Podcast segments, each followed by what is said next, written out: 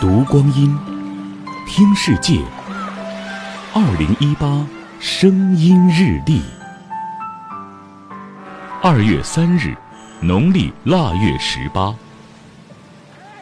我大傻羊是打鼓板儿，说一来来到了大茶馆儿。一八九九年的今天，话剧《茶馆》的作者老舍先生，在北京小羊圈胡同里出生了。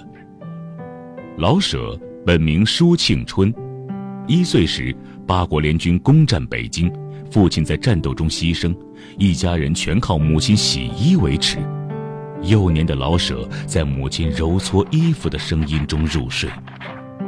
亲历着底层人民生存状态的老舍，将对历史变迁和民族命运的沉思都写进了自己的作品中。死马当活马医，那是妄想。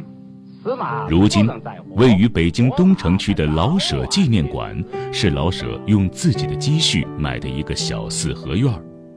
解放后，老舍在这个小院儿里住了十六年。院子的门是打开的，一进门就放了一张小炕桌，桌子上放有茶壶、茶碗。当时，三轮车夫要是累了，便可以进去喝一口茶，歇歇脚。从穷苦人家走出，老舍始终没有忘记他爱着的故乡和人民。